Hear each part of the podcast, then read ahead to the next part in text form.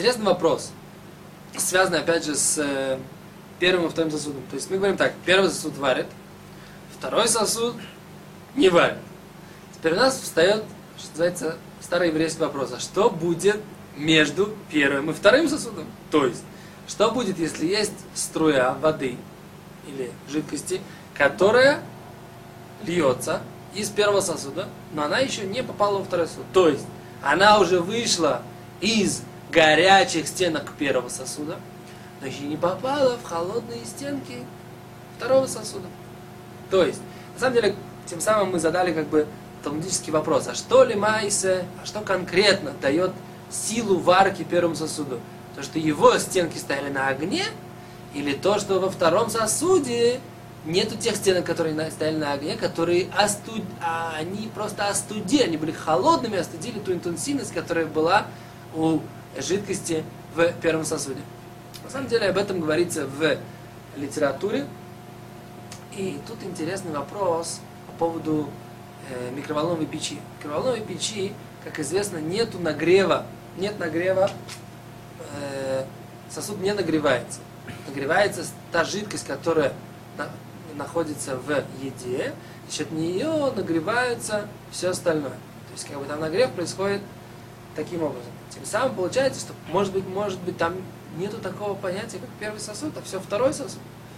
Это такая интересная мысль, которая, которой нужно посвятить тоже отдельный урок. Как бы реально, как бы очень сложно сказать, что можно пользоваться э, микроволновой печью в шаббат, как бы каким-то образом, поэтому отдельно поговорим об этом.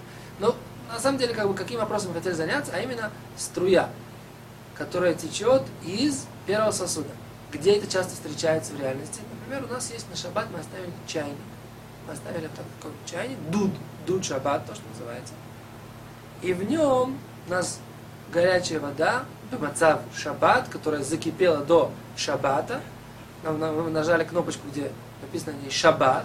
И у нас вот есть такая система, такой большой чайник, в котором у нас вода для, для всех наших целей. Чая, помыть там ребенка, может быть, в шаббат, теплой водой и так далее. Теперь мы уже говорили о том, что если мы хотим...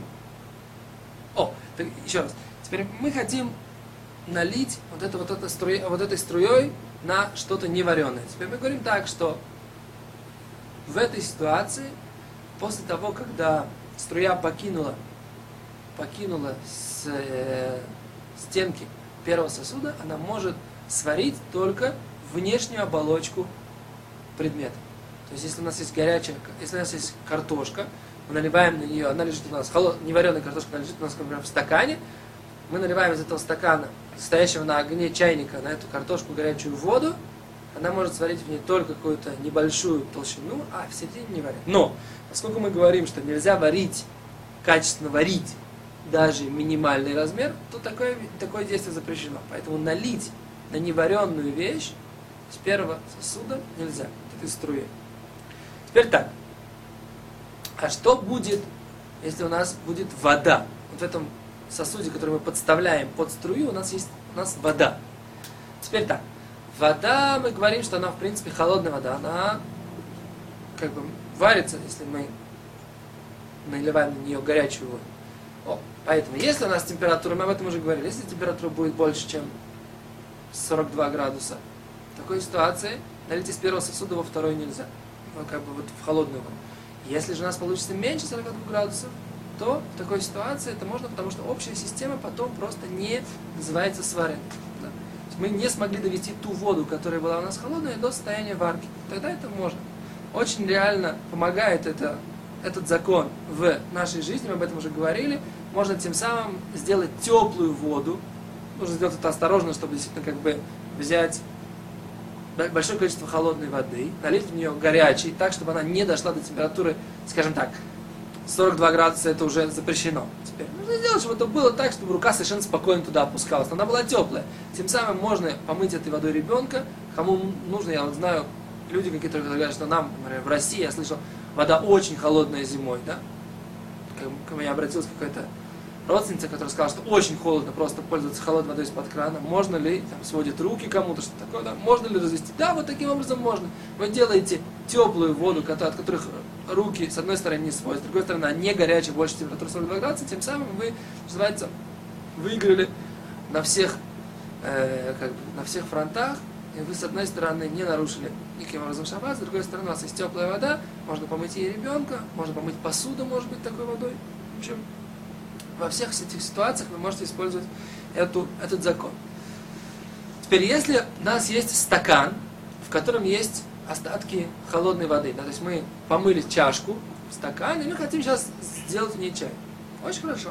Нужно эту воду протереть. То есть, потому что, опять же, поскольку у нас эта струя, она сварит эти остатки воды, нужно ее протереть. А может быть, можно, можно просто вот так вот это вытряхнуть эту воду, тем самым показав, что мы не считаем нужным варить эти остатки, они для нас несущественные, незначительные. Э, теперь так, если у нас была уже горячая вода, которая была уже вареная вода, которая кипела и остыла вот в этом стакане. Не то, что мы налили просто холодной водой помыли, а у нас была горячая вода, которая остыла в этом стакане. В этой ситуации мы тоже говорим, что она полностью остыла, то нельзя на нее налить, потому что мы устражаем и говорим, что вода, которая полностью остыла, есть не варка. Если же она еще горячая, до такой степени, что мы считаем это действительно за горячую воду, в такой ситуации у нас нет варки в, по мнению э, Рамо, поэтому можно будет налить из нее эту струю из первого сосуда. Где это, опять же, реально встречается? Реально встречается, если у вас есть горячая заварка. Вы оставили заварку в термосе. Я так, на самом деле, несколько, не, делаю несколько шабатот уже. Очень удобно. Оставили горячую заварку в термосе. Она у вас ну, очень как бы сильно горячая. Берете, наливаете заварку из, в, из термоса, наливаете в чашку. Она горячая. Берете, наливаете из первого сосуда, который стоит на огне, наливаете э, горячую воду. Тем самым у вас получается очень горячий чай. Да? Вас не нужно переливать несколько стаканов, получается очень горячий чай у вас в этой ситуации.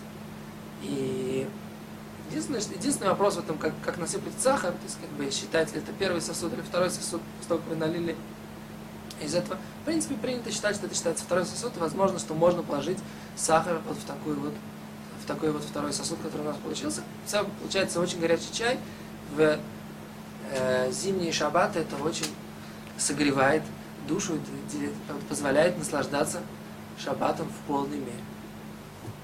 Важный закон, который нужно э, в связи с этим э, сказать, это следующее. Значит, если у нас есть уже горячий чай, который мы в него добавили сахар, после этого мы считаем, что вот эта система у нас второй сосуд. Теперь мы добавили сахар во второй сосуд. Теперь сахар растворился. Теперь если мы нальем горячий, например, хотим долить горячей воды, или это было у нас кофе, мы долили сюда молоко пастеризованное. Да? Теперь мы хотим опять долить горячей воды. Кроме того, что если у нас есть молоко, это не очень с точки зрения законов мяса и молока, потому что, может быть, потом, общем, лучше не наливать таким образом. Но даже с точки зрения законов шаббата, у нас в этой ситуации мы вот этой вот струей варим вот этот вот раст, э, э, сахар, который у нас растворился, и вот это молоко. В такой ситуации это нельзя, потому что мы вот это варим, то, что называем внешнюю часть. И у нас опять же это будет... До этого оно не варилось, оно было во втором стакане, в втором сосуде, а сейчас оно как бы варится струей из первого. Поэтому в такой ситуации, если вы уже добавили сахар, добавлять еще раз из первого сосуда нельзя. Поэтому то, что нужно сделать, это перелить это, налить, взять еще одну чашку, налить в нее, как бы протерев ее предварительно, или вытряхнув, как мы сказали, налить в нее горячую воду и налить тогда ваш стакан с чаем, который у вас есть. Тем самым вы избегаете проблемы, что вы струей из первого сосуда, вы только, вот только перелив из второго сосуда, вы получаете, получится у вас даже третий сосуд. Вот, это то замечание, которое нужно обязательно сделать.